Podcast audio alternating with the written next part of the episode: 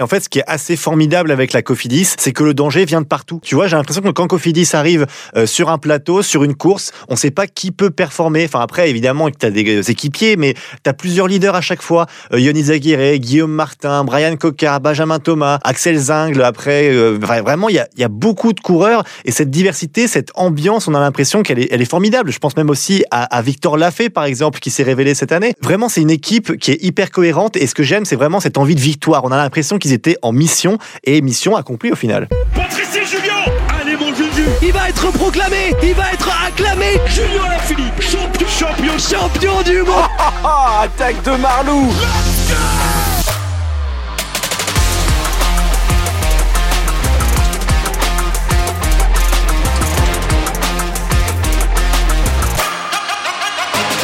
La grande presse par Vélo Podcast pour la saison 2023, ça continue et avec une équipe française aujourd'hui et forcément qui dit équipe française dit François-Pierre Noël. Salut FP. Salut Guillaume, salut à toutes et à tous. évidemment, je ne parle pas de langue étrangère, donc je ne m'occupe que des équipes françaises. Et en plus, tu parles un peu ch'ti, hein, donc pour la Cofidis, ça va tomber très bien. C'est l'équipe un peu de chez toi. Euh, FP, très rapidement, on est là à la moitié un peu de ces présentations 2023. Euh, un jour, un podcast, une équipe sur tout le mois de janvier c'est considérable. Considérable, oui. Et puis, c'est bien, je trouve qu'on se fait, on se remémore un peu les meilleurs moments de 2022 avant d'attaquer 2023. Donc, c'est assez cool, je trouve. Comme ça, tu vois, on se remémore bien les coureurs, les transferts. Franchement, je dirais pas que c'est d'utilité publique, mais utilité cycliste. Pour les fans de vélo, écoutez ce podcast, et, enfin, même tous les podcasts pour euh, bien se rappeler qui est où. En même temps, Vélo Podcast, c'est comme au bar, mais Vélo Podcast, c'est gratuit, euh, c'est ça? Exactement, tout à fait. Ouais. J'allais comparer avec une boisson alcoolisée, mais on fera pas de promotion euh, pour l'une ou l'autre, évidemment. Parlons Cofidis, donc, avec cette équipe qui a quand même, il faut le dire, performé.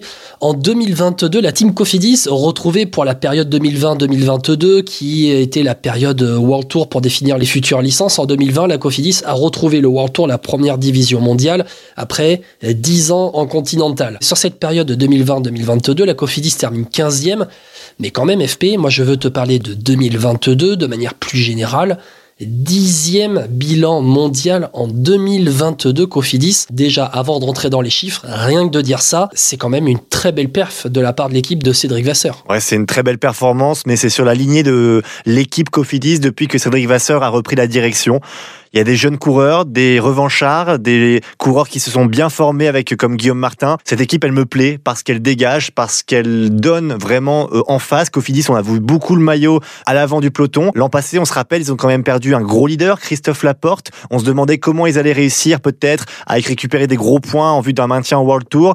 Au final, ils ont ça haut la main parce qu'il y a eu des révélations, mais aussi parce qu'il y a un esprit d'équipe formidable. Moi, vraiment, Cofidis, c'est mon coup de cœur de 2022. Et euh, ça s'est traduit en chiffres. Hein, euh, Avec 19 victoires en tout, 2 victoires en World Tour, des victoires d'étape sur le calendrier espagnol avec euh, Ion Izagir au Pays Basque, avec Rezu Serrada sur euh, la Vuelta, avec euh, trois classements généraux qui ont été remportés, deux par Benjamin Thomas à l'étoile de Bessèges et sur les boucles de la Mayenne, et Guillaume Martin qui remporte le Tour de l'Ain.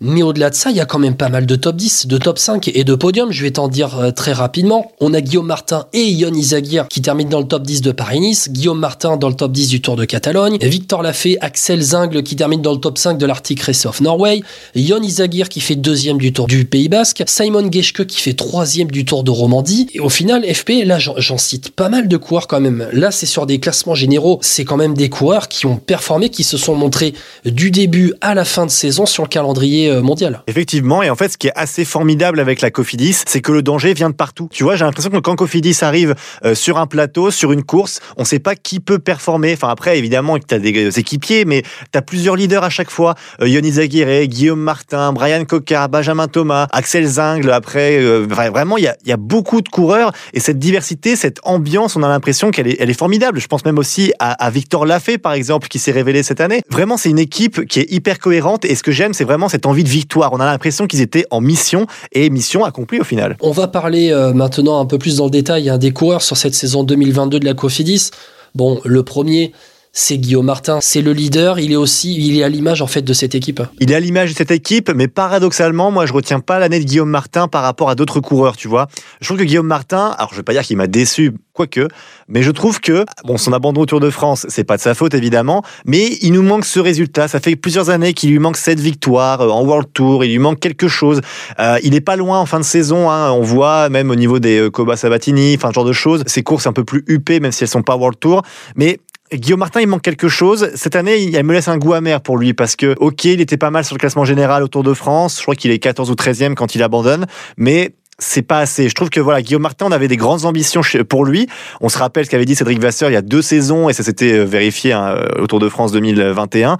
Mais Guillaume Martin, parmi les gros coureurs de Cofidis, c'est peut-être celui qui m'a le plus, je mets des guillemets, des grosses guillemets, euh, déçu. Après Guillaume Martin, qui avait fait deux top 10 en 2021 et sur le Tour de France et sur la Vuelta, qui en 2020 avait quand même fait une super saison en faisant euh, la meilleure grimpeur euh, du Tour euh, d'Espagne, notamment en faisant 11e du Tour de France. C'est vrai qu'en 2022, il a été quand même un peu plus en retrait, mais on se rend compte maintenant que certes en World Tour, il a peut-être pas eu les résultats qu'on attendait de lui, mais il est quand même ultra régulier. Ah mais il est ultra régulier, je pense qu'il apporte aussi le fait qu'il soit leader, qu'il prend la pression sur lui, ce qui permet à d'autres coureurs à côté de se révéler, moi je pense. Donc c'est important d'avoir aussi un leader, hein. je parle aussi en tant qu'homme, hein, au niveau mental, au niveau des jeunes également, parce que l'équipe Cofidis révèle des jeunes coureurs. C'est un exemple, hein, Guillaume Martin, je pense, à l'entraînement, quand on voit son investissement, euh, comment il parle aux médias également. Donc, comme symbole, comme leader d'équipe, il fait très bien son rôle. Après, moi, j'en attends plus au niveau des résultats, mais après, on sait que dans Vélo Podcast, on est exigeant. Et moi, j'aime ce coureur, donc on a toujours envie de plus avec lui, tu vois. Mais par exemple, moi, ce qui me plairait bien, c'est d'avoir en 2023 un top 3 sur un Dauphiné, un Paris-Nice, un Tirreno, peu importe ce qu'il va faire, euh, ou tu vois ce que je veux dire, ou au moins un bon top 5 sur un grand tour, mais il nous faut quelque chose là, il faut qu'il nous apporte ou une victoire sur le Tour de France, une victoire d'étape, mais voilà, il nous faut cette cerise, voilà, on a un beau gâteau Guillaume Martin, mais avant ses 30 ans, une petite cerise, ça ferait plaisir. Il peut compter un Guillaume Martin dans, l'équipe, sur des petits jeunes qui performent derrière, qui euh, l'ont aidé, bon, on se souvient forcément Rémi Rochas sur la Vuelta en 2021, on en avait parlé avec euh, Rémi après cette Vuelta, je vais parler justement de ces coureurs, de ces jeunes coureurs qui sont derrière, un peu les lieutenants de Guillaume Martin, Rémi Rochat, Victor Lafay. Allez, je te mets quand même un Axel Zingle qui a quand même bien performé pendant cette euh, saison 2022, euh, qui a percé quand même, qui a fait troisième des championnats de France. Et allez, je te fais un petit lot, Rémi Rochat, Victor Lafay, Axel Zingle. Ça fait partie de ces jeunes coureurs aussi qui se révèlent dans le siège des grands leaders, du, leader qui est Guillaume Martin. Oui, effectivement. Moi, je mets en avant beaucoup plus Axel Zingle parce que Zingle, il a montré qu'il était fort avec les forts. Tu vois ce que je veux dire? Il a fait, ok, c'était pas les courses World Tour tout le temps, mais moi je pense notamment à l'Arctic Race. Il pleuvait, c'était terrible, mais il a ce punch. Vraiment, je demande à voir ce qu'il va faire l'année prochaine, Axel Zingle. Il faut lui donner plus de responsabilités. À comparer, je le comparais presque à un Christophe Laporte, tu sais, il y a quelques années, et on voit où est Christophe Laporte aujourd'hui. Alors oui, je pense qu'Axel Zingle peut encore peut-être plus performer sur des Ardennaises qu'un Christophe Laporte et moins sur les Flandriennes qu'un Christophe Laporte, mais Axel Zingle, c'est clairement le gros potentiel de Cofidis. Victor Lafay, ouais, il y a eu sa maladie sur le Tour de France où il a, il a flirté à chaque fois avec la dernière place pendant un petit moment. Euh, mais Victor l'a fait, voilà, pour les coups, c'est très très bien. Il a réagi en fin de saison. Il fait cinquième de l'Arctic Race of Norway avec euh, une euh, victoire d'étape aussi. Effectivement, non, non, je suis totalement d'accord. Et puis c'est vrai qu'il a bien réagi. et puis pour Rémi Rochas, bah oui, c'est comme d'habitude, Rémi Rochas qui est vraiment le lieutenant par excellence, celui qui va toujours t'aider, qui sera toujours là à côté de toi. Et c'est important d'avoir ce type de coureur. Donc vraiment, moi, je mets plutôt l'accent sur Axel Zing qui m'a plus bluffé où je suis impatient de le voir cette année, tu vois. On va dire que Rémi Rochas et, la Victor Lafay, on voit à peu près le potentiel, jusqu'où ils peuvent aller. Axel Zingle, on ne sait pas encore, tu vois. On va parler d'un autre coureur sur la saison 2022 de la Cofidis. Moi, j'aimerais qu'on s'y arrête un petit peu, c'est Benjamin Thomas. J'ai l'impression qu'en 2022, Benjamin Thomas, pareil en termes de maturité, il a un petit peu étoffé sa palette. Benjamin Thomas, qui était connu comme un des tout meilleurs rouleurs français, mais on se rend compte qu'il a gagné l'étoile de Bessay et que finalement, ben, Benjamin Thomas, il sait aussi grimper un minimum et que ça peut lui permettre de remporter en tout cas d'avoir une caisse supplémentaire pour remporter des courses bah, du calendrier français comme l'étoile de Bessèges et aussi de performer sur d'autres courses. Tu vois, Benjamin Thomas, c'est l'exemple parfait de l'esprit Cofidis. Il était avant à la FDJ. On sent que tu vois son potentiel n'est pas au maximum. Il y a les Jeux Olympiques. On sait que lui, il aime beaucoup la piste, donc euh, il faut toujours adapter son programme. Je pense qu'il y avait un petit conflit par rapport à ça. On sentait qu'il n'était pas heureux. Toute façon, on sentait. Et depuis qu'il est chez Cofidis, on voit un nouveau Benjamin Thomas, celui de ses débuts, celui qui nous faisait plaisir, qui remportait des étapes au kilomètre, euh, aux 4 jours de Dunkerque Par exemple. Benjamin Thomas, voilà, c'est ça, c'est un gros rouleur et un super équipier en fin de compte, parce que celui qui doit rouler pour ramener, par exemple, un peloton pour ton leader, pour le général, c'est lui. Enfin, voilà, moi je trouve que Benjamin Thomas, c'est l'exemple de l'esprit Cofidis. Ce gars arrive là et d'un coup il performe. Je trouve qu'il n'y a pas de magie, non? Je sais pas ce que tu en penses. Est-ce que pour, pour toi, le discours de Cédric Vasseur, il n'est pas aussi important que la qualité du coureur quand même? Ah, Si, Benjamin Thomas, de toute façon, c'était sa première saison à la Cofidis. Euh, il était, euh, on va pas dire euh, enfermé dans un certain profil à la Groupama FDJ, mais là, c'est vrai que Cédric Vasseur, pour moi, il lui a offert la possibilité ben, de s'exprimer complètement, de ben, d'avoir une grande liberté dans ce qu'il voulait faire. Benjamin Thomas, c'est la meilleure saison de sa carrière en 2022, et c'est peut-être pas anodin parce que quand tu regardes euh, les profils sur lesquels il, a performé, Benjamin Thomas, c'est quand même des profils qui sont ultra euh, différents. Alors tu as habituellement euh, sa capacité à rouler très fort, mais on le voit aussi autour du Luxembourg en fin de saison, il va faire top 10. Après, il va faire huitième de la Bretagne classique, cinquième du Tour du Doubs. Le Tour du Doubs, faut être quand même capable de passer les bosses. Ouais, j'ai l'impression qu'en fait, bah, c'est un peu, tu sais, comme ce gars que tu recrutes dans ton équipe, et puis parfois entre le manager et, le gars, ça, ça tellement bien que bah, il y a, peut-être un déclic à un moment donné, et que c'est le coup d'envoi de quelque chose d'autre, dans sa carrière. Et le déclic, je pense qu'il l'a eu aussi avec Brian Cocard. Hein. Je sais pas ce que tu en penses, Guillaume. Cédric Vasseur avec Brian Cocard Ouais. Bah, j'ai l'impression, pareil en fait. Brian Cocard, euh, c'était euh, le renouveau qu'il attendait un petit peu dans sa carrière. Et puis bah, Brian Cocard, ouais, il a et je dirais pas qu'il a pris son envol parce que voilà, c'est quand même un mec qui est installé. De toute façon, on le voit dans, dans ce que nous avait dit Cédric Vasseur euh, lors du grand bilan euh, fin 2021 de, de, la Cofidis. Tu sens bien que dans son discours, il y a quelque chose où il va chercher le meilleur de ses coureurs. Et puis, euh, de toute façon, tu viens chez Cofidis, c'est que je te fais confiance. Je t'enferme pas dans une case. Vas-y, exprime-toi au bout d'un moment. Le discours est parfait de la part de Cédric Vasseur et je pense que le plus dur, tu vois, c'était de garder ces coureurs-là qui étaient en fin de contrat. Alors pas Brian Cocard, mais je pense à Guillaume Martin, par exemple. Euh, il y avait lui hein, qui devait être conservé. Et je trouve que le discours Cédric Vasseur joue beaucoup parce que, oui, Christophe Laporte est parti à Jumbo. On pense qu'il voulait découvrir autre chose, évidemment, c'est logique. Mais Cédric Vasseur, je pense qu'il arrive à te convaincre que Cofidis peut compter dans le World Tour, en fait. Par rapport au budget qu'ils ont, j'en parlais précédemment, hein, pour ceux qui veulent retrouver le podcast sur euh, AG2R Citroën, où je disais justement que le budget d'AG2R était pas conforme à ce qu'il donnait euh, au niveau résultat. Cofidis est totalement l'inverse. Par rapport à leur budget, ils surperforment et je pense que c'est en partie grâce à leur directeur sportif. Et on le rappelle, Cofidis, dixième bilan mondial sur la saison 2022 dixième bilan mondial sur la saison 2022. Euh, c'est devant euh, Movistar, c'est devant la Trek. C'est dire quand même euh, à quel point ils ont performé.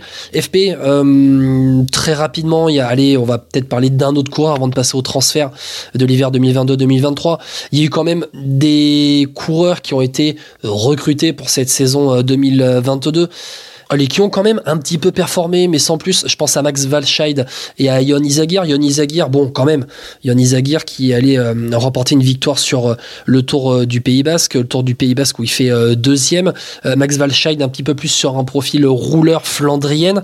On va faire un petit lot avec ces deux coureurs. Le recrutement de Cédric Vasseur, il est il, a été réussi pour ces deux gars-là? Oui, parce que je pense qu'ils apportent leur professionnalisme et leur expérience. Yannis Aguirre, quand même, il rapporte de gros points. Hein. Il fait deuxième à, son tour du Pays Basque, hein, parce que clairement, c'est son tour. Hein. J'ai l'impression que ce gars-là, il peut pas faire moins de top 3 quand il va sur le tour du Pays Basque.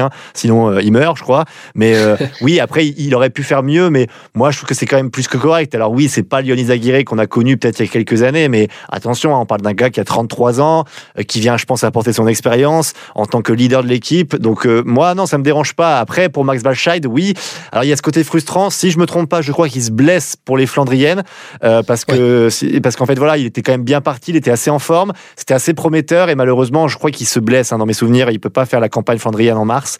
Euh, Alors donc, il, il, avait fait en mars, hein, il avait fait deuxième de Danilit Nokkerekers, premier, il avait remporté le, Grand Prix de Denain, il avait fait quatrième de Bruges La Panne. Après après La Panne, il avait disparu tout simplement. On l'avait plus revu jusqu'au mois de mai et il a, il a eu du mal à revenir. Max Valscheid. Mais c'est vrai qu'après, quand tu vois sa, fin de saison, où il va faire septième du Grand Prix d'Isberg, troisième euh, du Münsterland Giro, bon, voilà, c'est peut-être, euh, allez, on, se dit, allez, vivement le printemps là pour cette année euh, pour Max Valscheid. J'espère qu'il aura la même forme qu'il y avait l'an passé, mais Max Valscheid, c'est vraiment un gros potentiel pour la Cofidis aussi. Et ça, je pense qu'il va faire des gros résultats cette année si tout va bien pour lui et s'il est bien emmené. Et on parlera de recrutement tout à l'heure, je pense qu'il sera bien emmené. Ah, on va en parler maintenant du recrutement de la Cofidis pour cette saison 2022 2023. Allez, parler très rapidement des départs hein, de la Cofidis cet hiver avec trois coureurs qui partent à la retraite. Davide Villela, Sander Armé, Kenneth Van Bilsen, Tom Bolly, le rouleur suisse qui part dans l'équipe de Fabian Cancellara, la Tudor, et puis Simon Sajnok, le sprinter polonais qui lui part à la Q36.5 très rapidement sur les départs.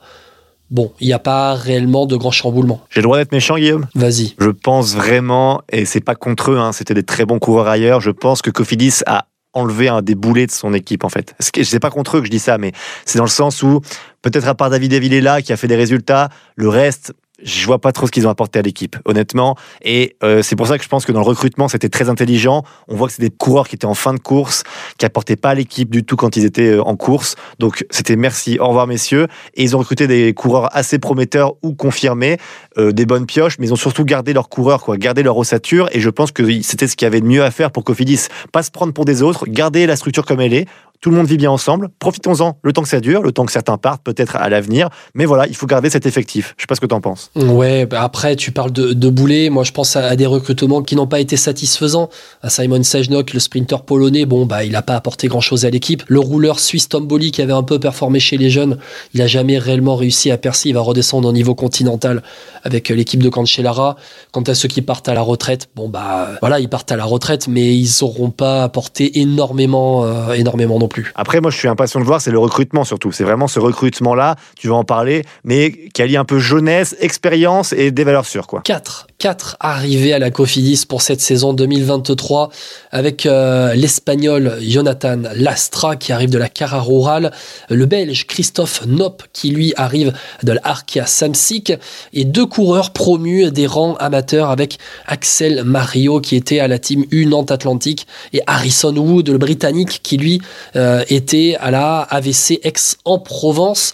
Euh, FP, toi, quel est le recrutement qui te donne le plus, on va dire, euh, d'attente D'attente, c'est Jonathan Lestra, évidemment, par rapport à la Cara Rural, à ce qu'il a fait la saison dernière. Il a des très bonnes performances. Alors oui, c'est pas sur des courses World Tour, évidemment, mais c'est des courses assez correctes. Et moi, je trouve qu'il a, il a chaque fois été dans le top 10. Il a fait des courses assez variées. On pense, ce qui est assez rigolo, c'est que c'est, je pense, voilà, un puncher il a, dans le profil. Et il a fait notamment, tu vois, le trop broléon. Donc on voit que c'est quelqu'un qui aime bien s'aventurer un peu partout. Et je trouve ça intéressant. Il fait quand même, tu vois, pour un coureur de la Cara Rural, il fait 17e au général au Tour du Pays Basque, par exemple. 24e euh, au Tour des Alpes. Enfin, au général c'est un coureur sur qui Guillaume Martin pourra compter en tant qu'équipier et qui aura sa chance, j'imagine, dans les courses espagnoles. Et puis, il y a toujours une culture de l'Espagne au niveau de la Cofidis, on le sait depuis des années. Donc, c'est intéressant et c'est là où j'attends le plus, en tout cas en termes de résultats. Oui, avec euh, la, Cofidis qui est quand même sponsor de la Vuelta, qui est quand même orienté euh, dans, son identité France et Espagne. Bah, J'ai l'impression que pour Jonathan Lastra, euh, c'est un changement d'équipe, mais pas réellement un changement d'identité de course, parce qu'entre la Cara Rural et la Cofidis, il n'y a pas grande différence. Sur la fin de saison, euh, l'Astra, euh, il va faire top 10 du Tour de Slovaquie et de la Crow Race. Ouais, c'est un coureur qui va passer maintenant à l'étage au-dessus qui sera pas un leader, je pense pas, qui sera pas un leader, mais qui va peut-être euh, étoffer un peu le groupe grimpeur espagnol pour accompagner peut-être un Ion Izagir aussi. Effectivement, après l'autre coureur où je suis intrigué, je vais demander ton avis d'expert, Guillaume, toi qui sens les coureurs cyclistes les plus jeunes, que penses-tu d'Axel Mario? Quand on voit ce qu'il a fait l'an passé, c'est très prometteur même, non? Ouais, Axel Mario, 9ème euh, du Tour du Limousin. Donc forcément, quand tu fais 9ème chez moi au Limousin, c'est quand même pas mal. Blague à part, Axel Mario, ça fait partie de ces jeunes coureurs qui étaient dans, les rangs amateurs, qui ont performé. C'est un coureur qui passe partout. Puis je regarde un, petit peu aussi ses, résultats. C'est quelqu'un qui a une petite pointe de vitesse. Sur la première étape du Tour de l'Ain, il termine au sprint. Euh, il était quand même avec les couleurs de la team U euh, Nantes Atlantique. Hein. Il termine juste devant Askelmose au sprint, hein, Clément Venturini.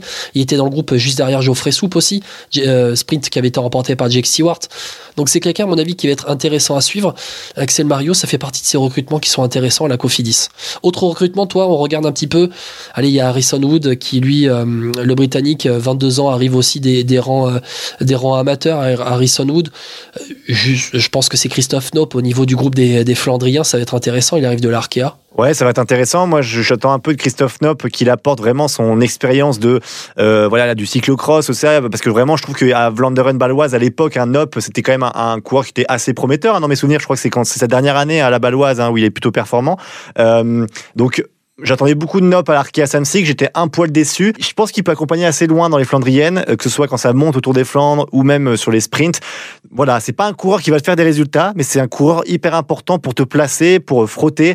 J'aime beaucoup ce que fait Christophe Nop. Donc voilà, on va voir ce qu'il va donner. c'est vrai qu'il m'avait un peu déçu sur son passage à Arkea. On va voir ce qu'il a donné. À l'époque, quand il partait de la Baloise, dans mes souvenirs, hein, ça remonte à loin, mais je crois que c'était un joli coureur. Donc voilà, j'attends vraiment avec impatience de voir ce qu'il va faire à la Cofidis. Et je crois qu'il a 28 ou 29 ans. Et voilà, c'est vraiment un coureur prometteur. Je dis prometteur, mais plutôt qui va enfin peut-être se révéler au niveau World Tour plutôt. Oui, et puis un coureur aussi qui va peut-être renforcer aussi le groupe euh, classique sprinter d'un Max Walscheid, d'un Pete Allegart aussi. Euh, c'est peut-être aussi ça hein, pour densifier un petit peu euh, ce secteur pour la Cofidis. FP, on va parler un petit peu de, de ce qu'on espère de cette équipe Cofidis en 2023. On a quand même bien débroussaillé ce qu'ils ont fait en 2022. Tout ça pour dire qu'en 2023, ils ont fait dixième bilan en 2022. Ça va être dur pour eux de faire aussi bien en 2023 ah, Évidemment que ça va être dur. Après, ce qui est plus simple pour eux, c'est de remporter plus de victoires en World Tour. Ils en ont remporté deux, tu as dit tout à l'heure? Deux victoires en World Tour, deux victoires d'étape avec Yad Izagir au Pays Basque et Rezu Serrada sur la Vuelta. Donc pour moi, il faut vraiment gagner un peu plus en World Tour, mais s'ils gagnent autant l'année prochaine, ce sera encore une saison réussie. Cofidis doit rester dans cette même lignée. Alors même s'ils gagnent un peu moins, mais plus en World Tour, parfait, euh, on, prend. Après, voilà, Cofidis n'est pas destiné à viser le général sur les grands tours, sur les euh, courses d'une semaine. Parfois, oui, hein, Paris-Nice, Dauphiné, ça doit être important pour eux. Tour du Pays Basque pour Yannis Aguirre, mais aussi pour le sponsor, j'imagine. En tout cas, voilà, il faut qu'ils restent sur la même lignée et on leur souhaite que comme l'année passée. En fait, c'est difficile à dire de, de, demander quelque chose en plus à Cofidis parce que tu as l'impression qu'ils ont surperformé, en fait, tu vois Ouais. Je, vois, mais après, quand tu vois le bilan sur trois saisons euh, en moyenne, hein, entre 2020 et 2022, ils font 15e, c'est peut-être la plus à cette place-là qu'on les attend, cette équipe euh, Cofidis. Oui, à cette place-là. Après, moi, je pense que je compte pas par rapport à classement, mais plutôt par les émotions qu'il te procure. Je trouve que c'est toujours important. Alors oui, il y a ce classement World Tour, évidemment, qu'il faut le prendre en compte, mais même toi, Guillaume, honnêtement, Cofidis, quand tu les vois dans une course, on les voit souvent à l'avant, ça tente des choses. Ils, te font vibrer, franchement, en tant qu'équipe française qui se met en avant avec des petits moyens. Ah, C'est-à-dire que la Cofidis, au moins ils montrent le maillot, c'est l'expression montrer le maillot, mais je suis d'accord avec toi, et puis c'est pas seulement des échappées publicitaires qu'ils font à la Cofidis, c'est quand même des, des, échappées où ils tentent quand même des coups un petit peu de loin, ils essayent de, pas de casser les codes, c'est une phrase trop facile, euh, mais euh, ils tentent un petit peu de, dépoussiérer les scénarios de course, et moi c'est sur ça que je les attends, parce que finalement, bon, euh, la Cofidis quand ils prennent le départ d'une course, je m'attends pas à ce qu'ils remportent le Dauphiné, le Tour de France, Milan-San Remo, quoi que ce soit, non, je m'attends à ce qu'ils soient placés sur des classiques euh, de haut niveau, mais je m'attends à ce qu'ils fassent la course, à ce qu'ils aillent chercher des coups, comme notamment Rezo Serrada qui a remporté euh, la Vuelta. C'est sur ça qu'on les attend, et finalement, je pense qu'ils euh, savent très bien où ils sont, ils savent très bien où ils veulent aller, où ils en sont. Je dis pas que ça leur va très bien, parce que je pense qu'ils aimeraient bien remporter, être en capacité de remporter un Tour de France mais je pense qu'ils savent très bien où ils vont aller et que c'est avec cette identité de course-là qu'ils vont y arriver. Je te corrige Guillaume, hein, il n'a pas remporté la Volta Serrada, mais il a remporté une étape de la Volta. Ne confonds pas Pro Cycling Manager avec la vraie vie, Guillaume. J'ai dit la Vuelta, ah, tu vois le lapsus quand même.